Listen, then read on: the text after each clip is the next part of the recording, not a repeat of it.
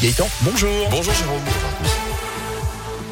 Et à la une, il va falloir patienter si vous voulez revenir dans le chaudron. Ça y est, les premières sanctions sont tombées après les incidents vendredi dernier face à Angers. Les dirigeants de la SS ont été entendus une première fois hier par la commission de discipline de la Ligue. Ils seront à nouveau auditionnés le 17 novembre. Mais d'ici là, un huis clos total a été infligé à Geoffroy Guichard. Alors concrètement, ça concerne uniquement le match face à Clermont le 7 novembre.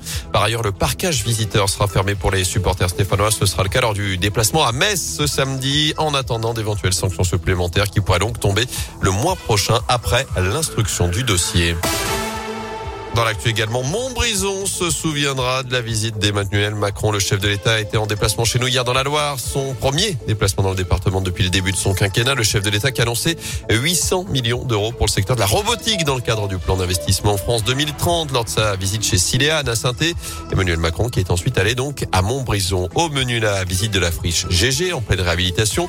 Il a aussi fait un détour par la boutique de chocolat Pralu où il a décoré François Pralu d'une médaille de l'Ordre national du mérite. Avant donc un bas de foule dans les rues de la ville pendant plusieurs heures. Et la visite du président de la République n'est pas passée inaperçue. Isabelle a notamment pu évoquer avec Emmanuel Macron son quotidien de soignante suspendue. Je suis suspendue depuis le 15 septembre, donc sans ressources. Euh, pas la possibilité de travailler ailleurs puisque je suis de l'hôpital public et pas la possibilité de m'inscrire à Pôle emploi parce que je ne suis pas vaccinée. Mais ce que je voudrais simplement vous dire, c'est que nos autorités sanitaires, elles ont considéré que les vaccins étaient sûrs.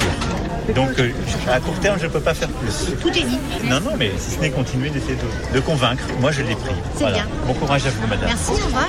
Et dans ce contexte, justement, le soulagement pour trois agents hospitaliers de la Loire, deux femmes et un homme qui ont été suspendus aussi ces dernières semaines pour ne pas avoir été vaccinés contre le Covid. Le tribunal administratif de Lyon a ordonné la suspension de cette sanction en attendant de statuer sur le fond de l'affaire d'ici plusieurs semaines.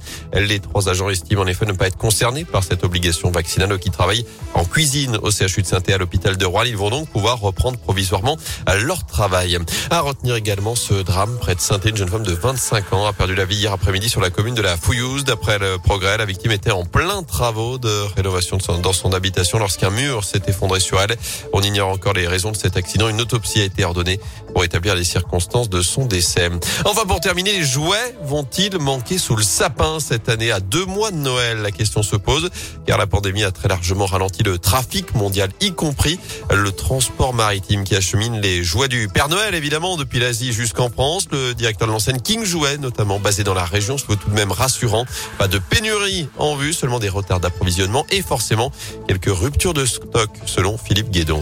C'est vrai qu'on a quelques difficultés, inquiétudes concernant les approvisionnements. Ce que nous vivons chez King Jouet, c'est que le taux de rupture sera supérieur à celui de l'année dernière. Nous, on démarre notre catalogue euh, Noël qui a été distribué la semaine dernière avec euh, à peu près 20% de produits qui ne sont pas disponibles à l'instant T. Mais ces 300 références, on va les recevoir. Par contre, certaines références, on n'a pas toute la quantité qu'on avait prévue. Malheureusement, des problématiques de transport maritime lorsque ces produits qui viennent d'Asie font qu'on n'a pas tout reçu. Donc on risque de se retrouver le 5 décembre, le 10 décembre, avec un peu plus de rupture qu'habituellement. Un phénomène qui va surtout toucher les jouets avec de l'électronique à cause du manque de matières premières. Pour ce qui est des prix, pas de flambée prévue, mais une hausse de 3% en moyenne. Vous retrouvez plus d'infos à ce sujet sur radioscoop.com.